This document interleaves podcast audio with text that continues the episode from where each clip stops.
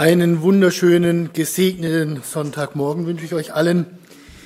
Ja, wir haben den Tagesvers, den bitte die Technik einblenden möchte.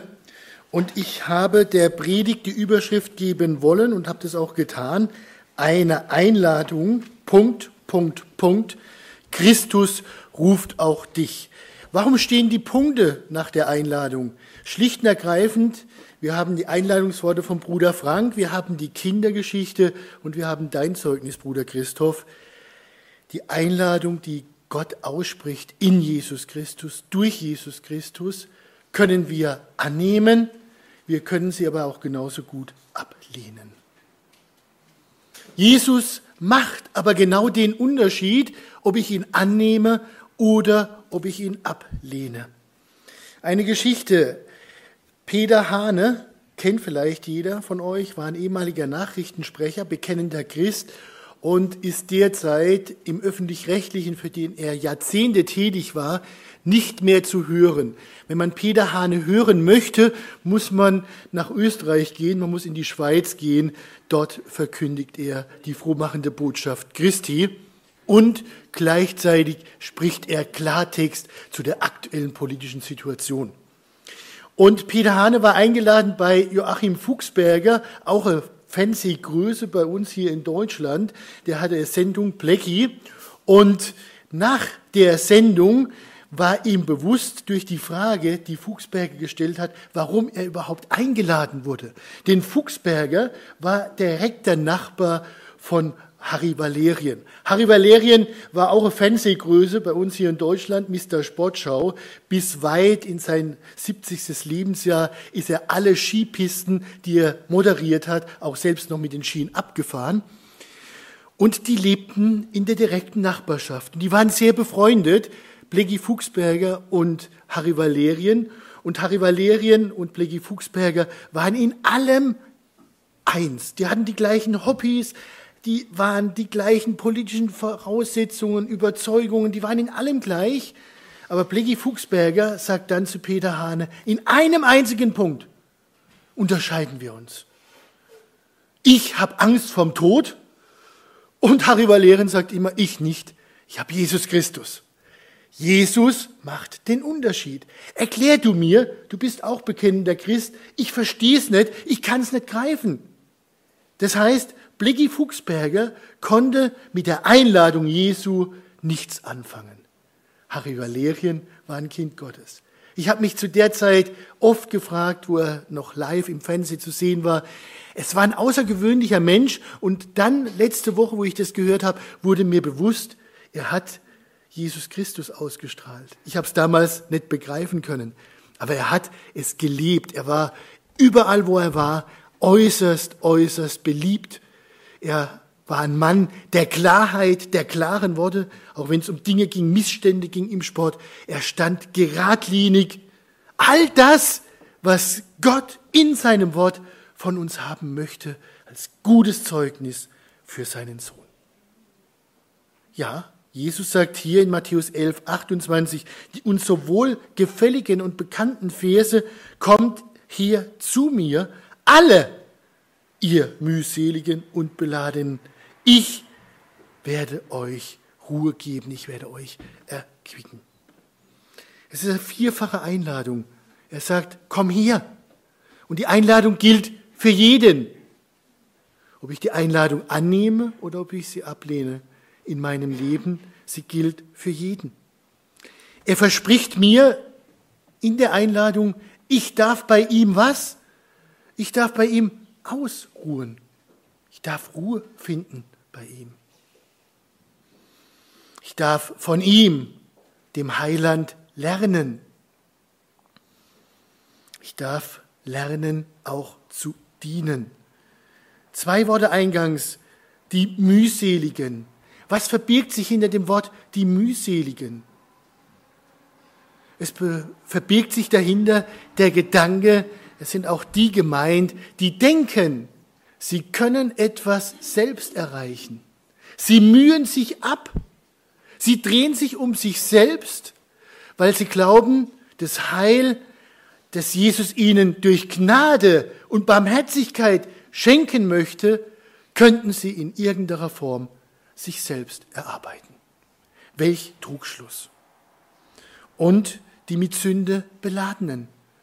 Geschwister, liebe Gemeinde, wir haben alle ein Gewissen. Und das Gewissen, das pocht, mehr oder minder.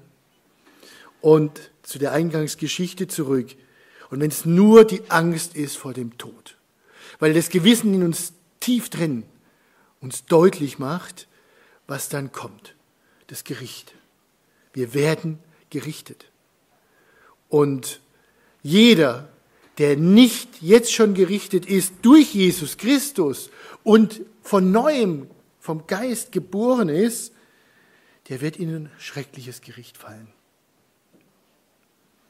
Deshalb die Einladung. Christus ruft jeden. Kommt her, alle mühseligen und beladenen. Für mich, wenn ich etwas lernen muss, war es immer hilfreich, wenn ich mir Gedankenstützen gebaut habe. Und ich möchte diesen Vers mit vier, nein, mit fünf Ws mit euch gemeinsam näher beleuchten. Das erste W, wer ruft?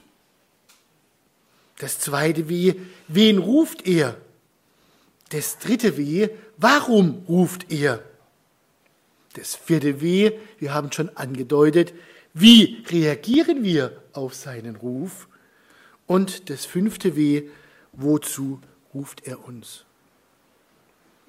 Liebe Gemeinde, liebe Geschwister, wer ruft? Wer ruft?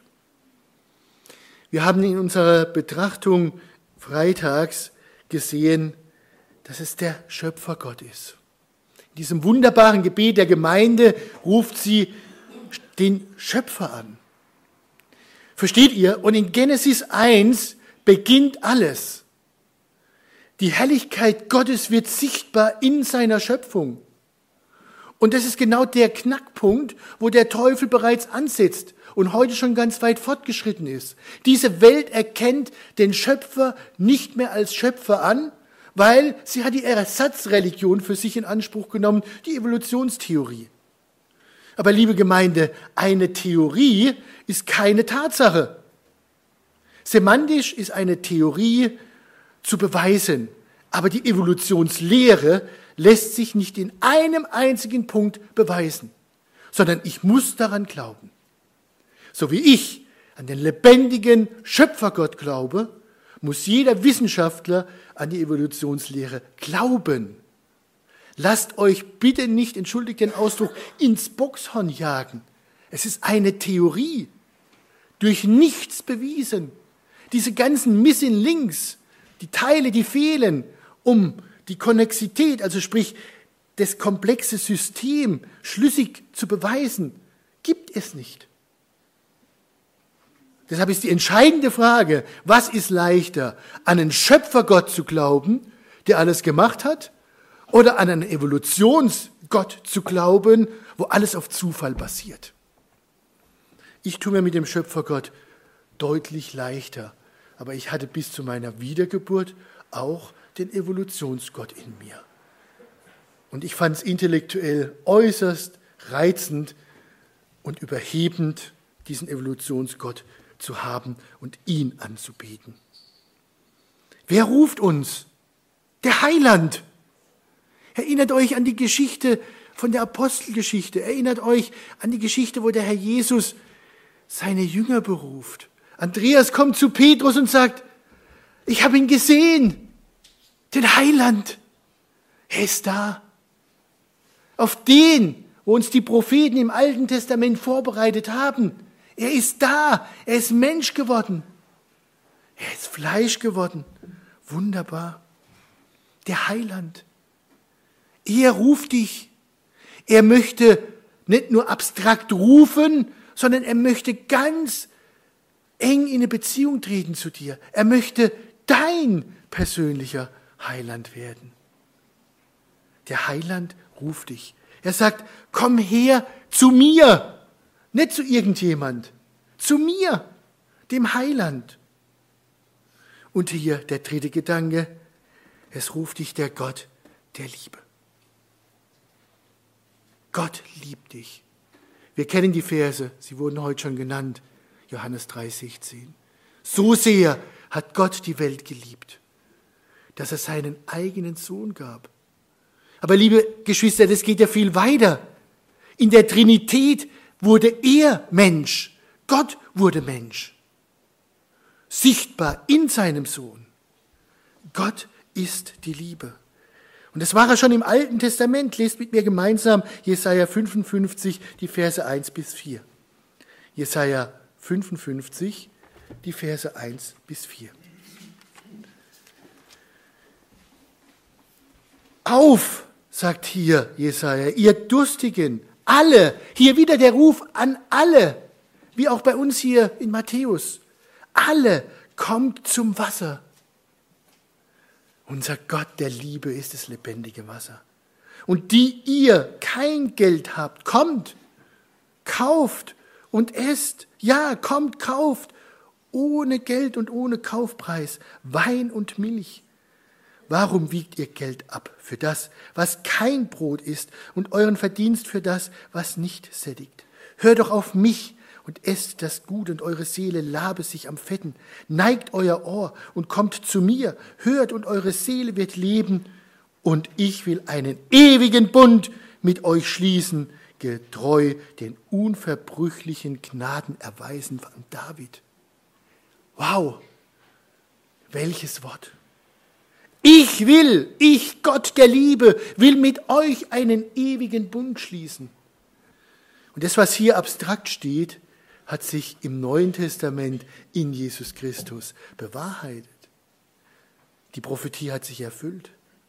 Er hat einen ewigen Bund mit dir geschlossen.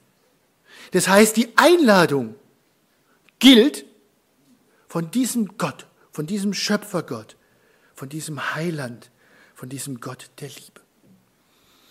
Der zweite Gedanke, wer ruft, und das ist was ganz Wunderbares, es ruft dich der Gott, der dir deine Sünden vergibt. Er macht alles neu. Er ist derjenige, wo dir zuruft, komm her. Nicht du musst dich als mühseliger um irgendwas mühen, sondern ich, ich Gott, ich mach's, ich hab's bereits getan durch Jesus Christus. Lest mit mir hier Markus 5,15. Markus 5,15.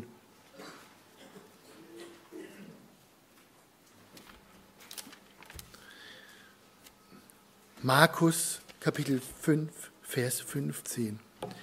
Und sie kommen zu Jesus und sehen den Besessenen, der die Legion gehabt hatte, bekleidet und vernünftig sitzen, und sie fürchteten sich. Welch ein schönes Gleichnis. Der Besessene ist vollkommen geheilt, weil die Dämonen müssen weichen vor Gott in Jesus Christus. Und jetzt sitzt er da und er ist völlig geheilt, er ist völlig reingemacht, so wie Gott dich durch Jesus Christus völlig neu machen will in der Wiedergeburt, wenn er dir deine Sünden vergibt. Und es ist alles neu gemacht und er sitzt da und sie fürchten sich. Warum fürchten sie sich? Liebe Gemeinde, warum fürchten sie sich? Sie fürchten sich, weil sie ganz genau sehen an diesem Beispiel, an diesem Wunder, dass es der Sohn des lebendigen Gottes ist. Sie fürchten sich. Sie haben Gottesfurcht. Und trotzdem, eine kurze Zeit später, wird Jesus gekreuzigt. Eine kurze Zeit später wird Jesus gekreuzigt. Gott lässt es zu. Gott lässt es zu in seiner Allmacht, weil er weiß, es ist notwendig, um dich, um mich zu retten von der ewigen Verdammnis. Und er macht alles neu, das sehen wir auch in Matthäus 9, 6. Auch die Stelle wollen wir lesen, Matthäus 9, die Verse 6. Auch hier ein Wunder. Damit ihr aber wisst, sagt hier Jesus, dass der Sohn des Menschen Vollmacht hat, auf der Erde Sünden zu vergeben, dann sagt er zu dem Gelähmten, steh auf, nimm dein Bett auf und geh in dein Haus. Ja, die Pharisäer, die Sadduzäer, die ganze religiöse Führerschaft murrt in Gedanken, in ihrem Herzen, als Jesus zu diesem Gelähmten sagt, deine Sünden sind dir vergeben. Und jetzt macht er was, das die Pharisäer, das ist dieses Jüdische, er tut das Leichte, vermeintlich Leichte, um zu beweisen, dass er das Schwere auch kann. Das klingt komisch.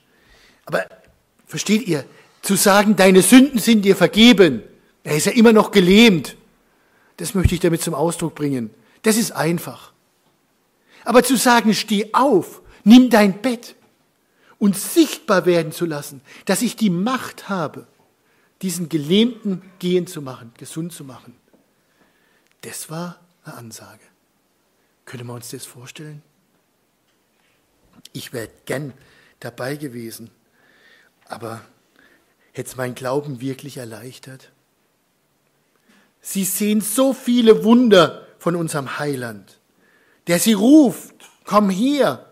Und auch in der damaligen Zeit haben sehr viele diese Einladung abgelehnt. Sie haben sie ignoriert. Sie haben sich für den Mörder entschieden, der dann freigesprochen wurde, und haben den Heiland ans Kreuz schlagen lassen. Zweiter Punkt. Wen ruft er? Wen ruft er? Er ruft die Müden, er ruft die Unterdrückten, er ruft die Gefangenen. Gefangen in der Sünde. Er ruft jeden. Wir lesen in Lukas 4, Vers 18. Lukas 4, Vers 18.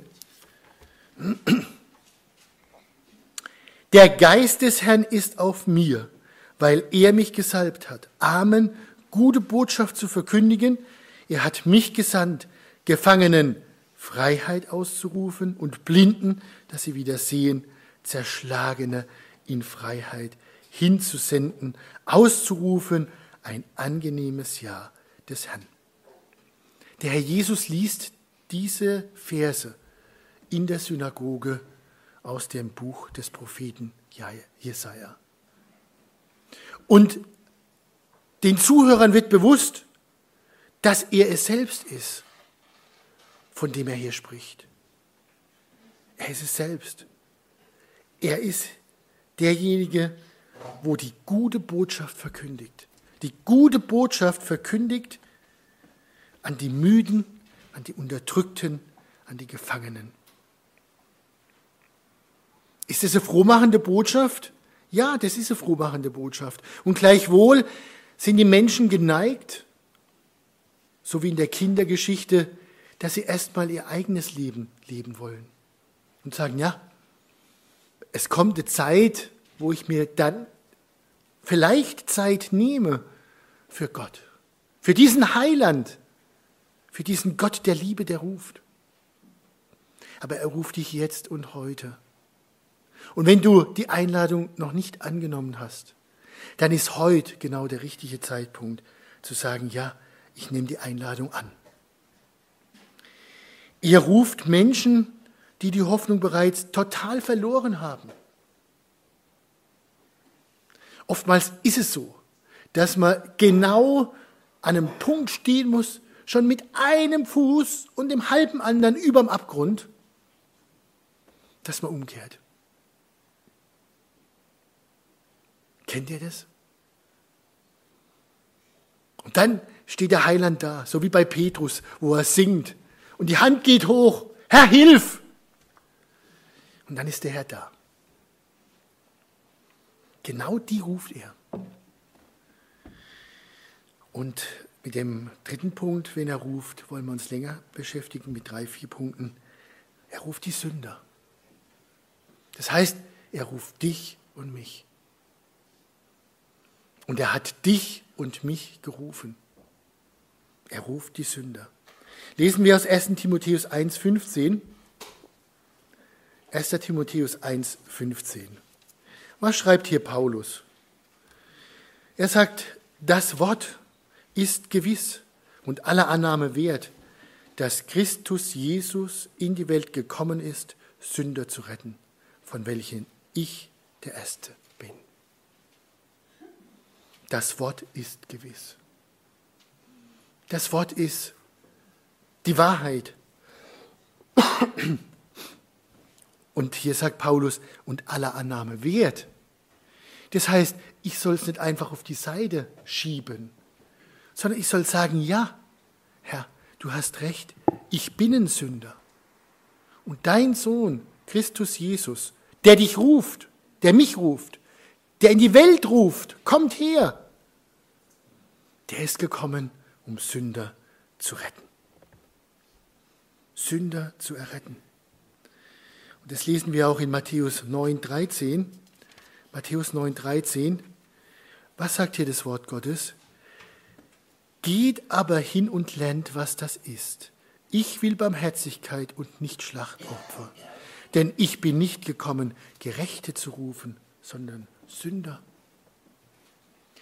Solange, lieber Bruder, lieber Schwester, und in der Gefahr sind wir auch als wiedergeborene Christen, dass wir denken, wir sind gerecht. Wir sind aber immer noch in dieser adamistischen Natur. Wir sind immer noch in diesem Fleisch. Und dieses Fleisch streitet wieder den Geist. Und deshalb bin ich zwar gerechtfertigt durch das Blut meines Heilandes, aber das heißt noch lange nicht, dass ich ein Gerechter bin. Weil im Fleisch bin ich immer noch ein Ungerechter.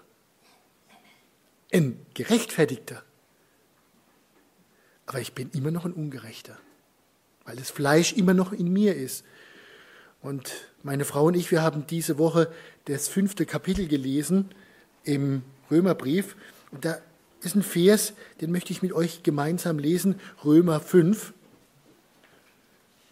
den Vers 8.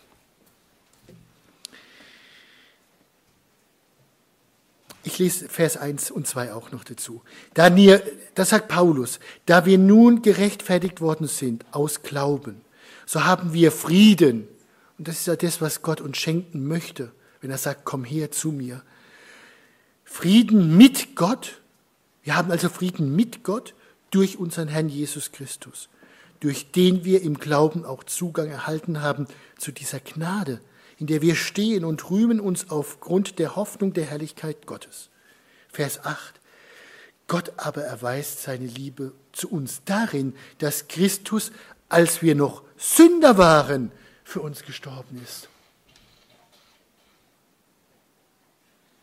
Liebe Geschwister, liebe Zuhörer, das ist doch verrückt. Gott liebt mich so sehr, dass Jesus und damit Gott selbst ans Kreuz von Golgatha gegangen ist, um mich von meiner Sünde zu erretten, wo ich noch ein Sünder war. Wer würde das menschlich tun? Ich versuche es an einem Beispiel. Es tut dir jemand ganz viel Böses. Und jetzt kommt dieser, der dir ganz viel Böses getan hat, ja, der kommt in eine Not, in eine finanzielle Not als Beispiel, und der Gerichtsvollzieher steht vor der Haustür und will ihm pfänden und du gehst hin und sagst, was ist die Schuld? Der Richter nennt dir den Betrag und du nimmst die Geldbörse und bezahlst. Schlechtes Beispiel, weil es ist ein schwaches Beispiel. Es ist zu ein schwaches Beispiel für das, was die Sünde wirklich ist in den Augen Gottes, die Schuld. Und es ist ein zu schwaches Beispiel für das, was es Jesus wirklich gekostet hat, nämlich sein Leben. Aber es ist ein Beispiel. Das würde kein Mensch tun. Das heißt, Gott hat aber in Jesus Christus viel, viel, viel, viel mehr getan. Und Paulus beschreibt es hier im Brief an die Römer in diesem Satz.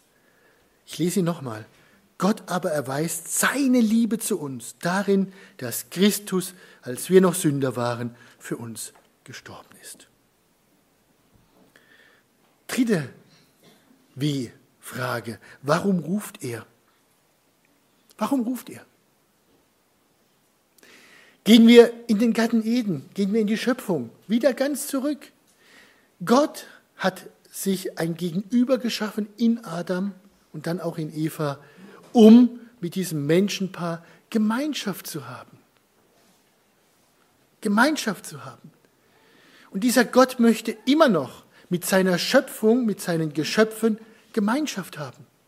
Aber die Sünde trennt uns von Gott. Deshalb muss das Menschenpaar auch aus dem Garten Eden hinaus. Gott kann keine Gemeinschaft haben mit der Sünde. Aber er liebt uns. Und deshalb ruft er uns und sagt, komm her, komm her zu mir. Ich mache dich neu in dem Blut meines Heilandes, Jesus Christus. Du wirst neue Schöpfung werden.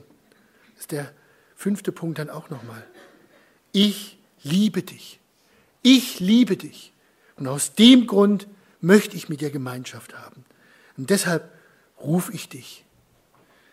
Und diese große Barmherzigkeit, und wir sehen es an dem Gleichnis von dem verlorenen Sohn, er hat diese große Barmherzigkeit für das Verlorene. Er freut sich. Er freut sich über jedes Verlorene, was zu ihm zurückfindet. Deshalb ruft er uns. Er möchte, dass wir als seine Kinder mit ihm Gemeinschaft haben dürfen, sollen und können. Und jetzt kommt der Ausblick in die Zukunft. Und das finde ich eine ganz tolle Perspektive.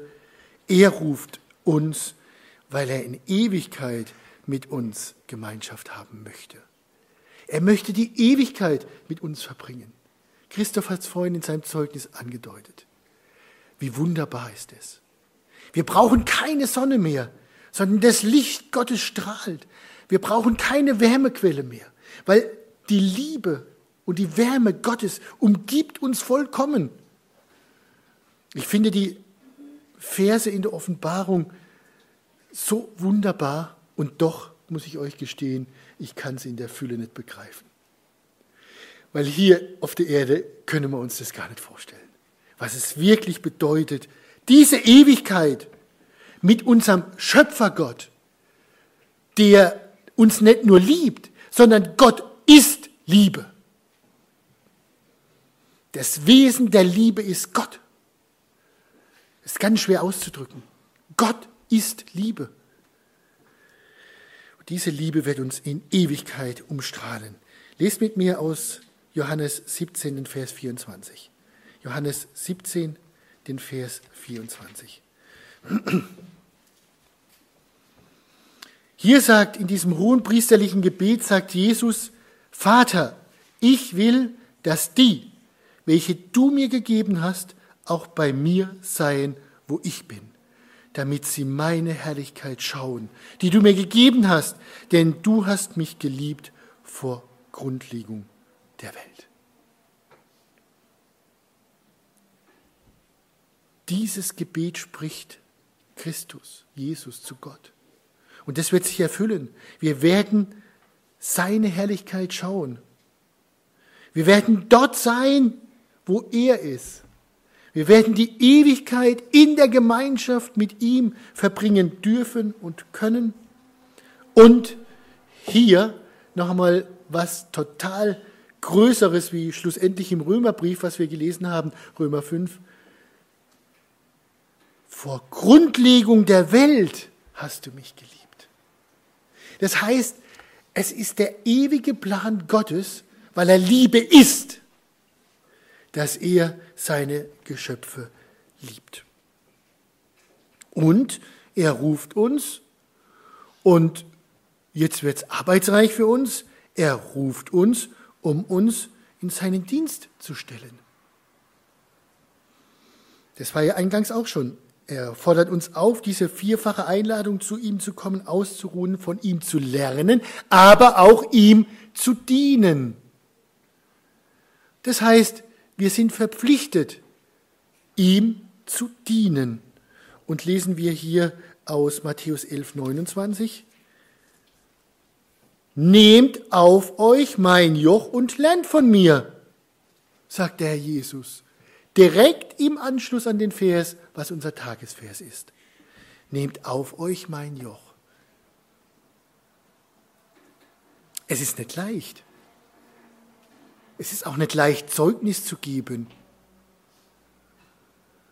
Es ist nicht leicht, unseren Herrn Jesus zu bezeugen. Es ist nicht leicht, diese Ausstrahlung, die in der Eingangsgeschichte der Harry Valerien hatte, wirklich dann auch durchzuhalten. Der war mit Sicherheit in dem ganzen medialen Umfeld, das war noch nicht so schlimm wie heute, aber trotzdem, er stand.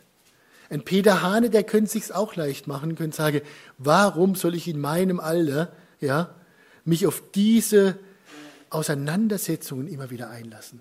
Aber er tut's, weil er seinen Heiland liebt. Die Liebe, die wir jetzt gelesen haben im Römerbrief, die Liebe, die wir auch hier gelesen haben vor Grundlegung der Welt in diesem hohen priesterlichen Gebet, Johannes 17, diese Liebe soll aus uns heraus wieder in die Welt gehen, dass die Liebe Gottes durch uns sichtbar wird. Der vierte Gedanke, wie reagieren wir auf den Ruf? Ich kann die Einladung ablehnen. Ich kann auf Zeit spielen, aber Zeitspiel ist gefährlich sind dann sehr viele Fußballspiele, die auf Zeit den Sieg retten wollten, verloren gegangen. Champions League Finale, ich weiß nicht mehr, ich glaube es war 2000 oder 99. Bayern München war schon Champions League Sieger. Es war noch drei Minuten zu spielen. Bayern führt 2-0. Binnen sechs Minuten verlieren die das Spiel 3-2. Der Oliver Kahn, ihr kennt ihn, der ist total in sich zusammengebrochen. Zeitspiel war hier, Spiel verloren. Entschuldigt diese Plattitüde, dieses Übersteigerte jetzt aus dem Sport. Aber wenn ich jetzt den Ruf bekomme, komm hier zu mir, zu mir, ganz persönlich, dein Schöpfer, dein Heiland, dein Gott der Liebe ruft dich jetzt und du sagst Nein, weißt du, ob du morgen noch lebst? Und nach dem Tod, sagt der Hebräerbrief ganz deutlich, ist was? Das Gericht. Und wenn dann dein Heiland als dein Verteidiger neben dir steht, beziehungsweise neben Gott steht und sagt, er ist mein, so wie wir es gelesen haben in Johannes 17, dann bist du verloren und dann ist es vorbei. Weil im Fußballerischen ausgedrückt, es gibt kein Nachspiel und es gibt auch kein Elfmeterschießen. Die Partie ist entschieden. Verdammnis in Ewigkeit.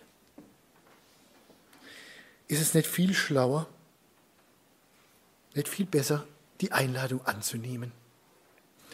Lesen wir aus Matthäus 4, die Verse 20. Matthäus 4.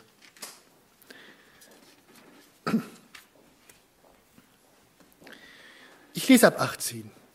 Als er aber am See von Galiläa entlang ging, sah er zwei Brüder, Simon genannt Petrus und Andreas seinen Bruder, die ein Netz in den See warfen, denn sie waren Fischer.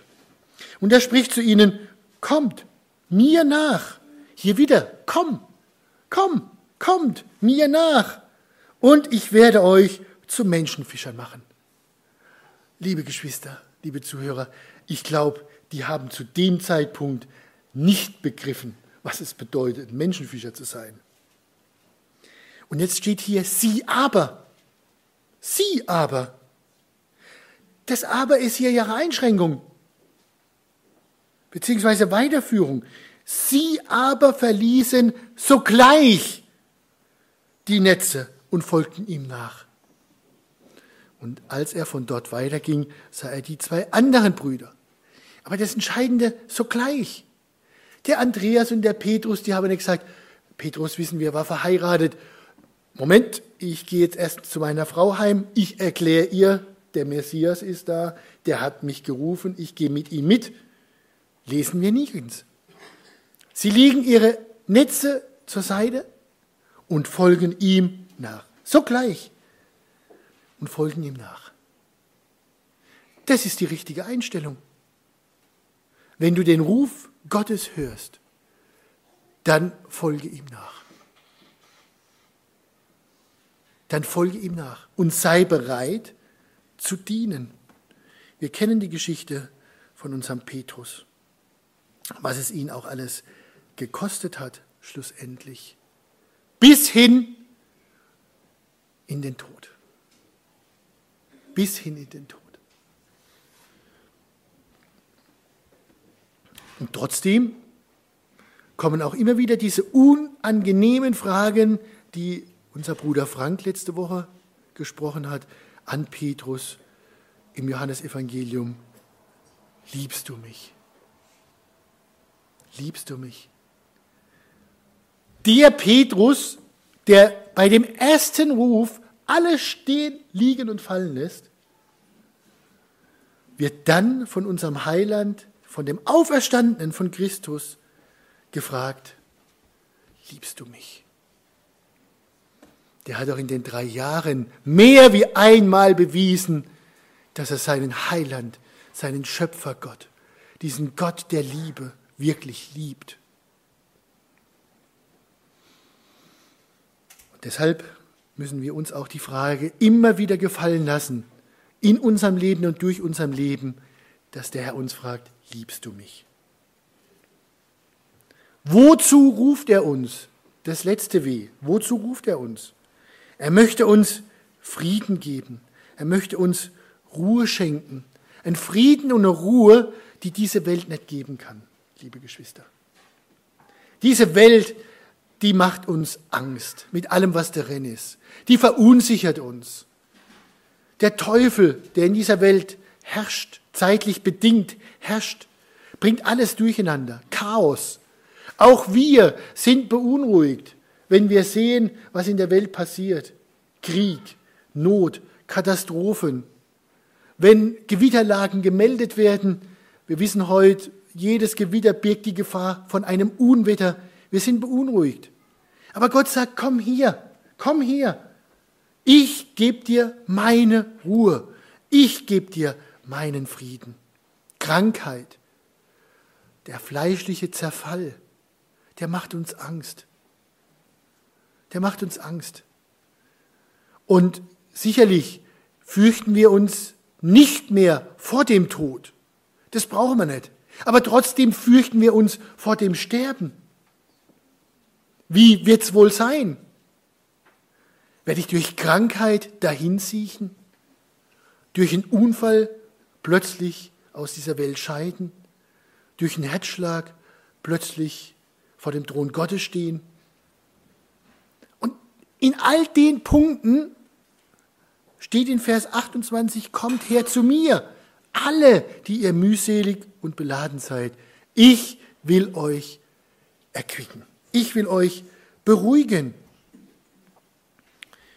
Lest mit mir aus Philippa Kapitel 4 meine Lieblingsverse. Philippa Kapitel 4, Kapitel 4, die Verse 6 und 7. Die haben mir in meinem Leben oft geholfen, weil da bewahrheitet sich das. Und da sagt Paulus, seid um nichts besorgt. Das sagt dieser Paulus, der alles erlitten hat. Not, Leid, der war zu dem Zeitpunkt, hatte der schon eine Steinigung hinter sich, wo sie ihn vor die Tore der Stadt geworfen hatten, wo sie dachten, er wäre schon tot. Und er sagt hier, seid um nichts besorgt, sondern in allem sollen durch Gebet und Flehen mit Danksagung eure Anliegen vor Gott kund werden. Und jetzt kommt's. Und der Friede Gottes, der allen Verstand übersteigt, wird eure Herzen und eure Gedanken bewahren in Christus Jesus. Ein Friede Gottes, der jeglichen Verstand übersteigt verspricht uns Gott in Jesus Christus. Kommt her alle, die ihr mühselig und beladen seid. Ich will euch Ruhe geben, ich will euch erquicken, ich will eure Seele ruhig werden lassen. Und wir dürfen den Verstand, das war für mich so hilfreich, wir dürfen den Verstand abgeben am Kreuz. Weil plötzlich komme ich in eine innere Ruhe, die kann ich nicht erklären die kann man auch nicht erklären. die kann die Welt auch nicht greifen. Hier macht Gott in Jesus Christus den Unterschied. Und deshalb ruft er uns. Und der letzte Gedanke, er ruft uns zu einer neuen Geburt. Er ruft uns zu einem neuen Menschen. Deshalb ruft er uns. Er möchte, dass wir Buße tun, dass wir unseren Sinn wandeln, weg von der Sünde hin zu ihm. Und dann schenkt er uns die Gnade der neuen Geburt, wie wir sie in Johannes 3 lesen dürfen in der Geschichte bei Nikodemus. Er macht alles neu. Und dann sind wir eine neue Kreatur. Im Geiste, im Geist wiedergeboren. Aber immer noch streitet die Sünde des Fleisches wider den Geist. Lest zum Abschluss mit mir Epheser 4. Epheser 4, den Vers 24.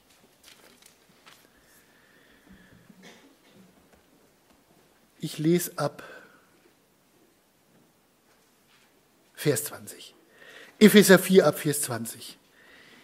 Ihr aber habt den Christus nicht so kennengelernt.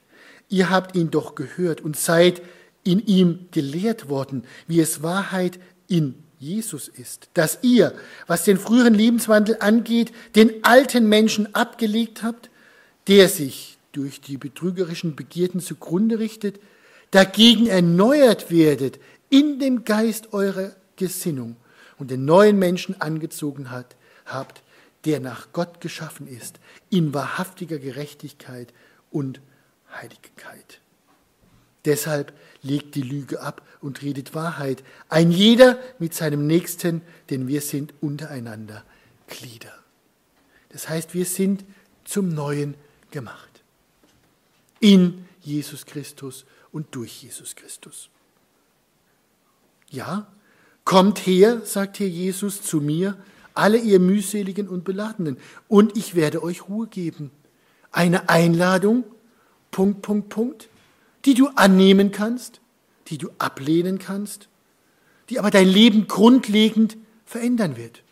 Weil, wer ruft dich? Es ruft dich dieser Schöpfergott, dieser Heiland, dieser Gott der Liebe. Und er ruft jeden. Wen ruft er? Wir haben gesehen, er ruft jeden. Den Unterdrückten, den Gefangenen, der mit der Hoffnung bereits total am Ende ist. Er ruft den Sünder. Und warum ruft er? Weil er uns liebt, weil er die Barmherzigkeit hat zum Verlorenen, weil er die Ewigkeit mit uns verbringen will und weil er uns in den Dienst stellt. Ja, ich kann die Einladung ablehnen oder ich kann sie annehmen. Aber er ruft mich wozu? um mir ewigen Frieden zu geben. Frieden, den die Welt nicht geben kann, den nur Gott geben kann, in Jesus Christus. Und er möchte mich neu machen. Alles neu machen, durch sich selbst, durch dein teures Blut gereinigt, zu einer neuen Kreatur in Jesus Christus. Nimm die Einladung an. Christus ruft auch dich. Amen.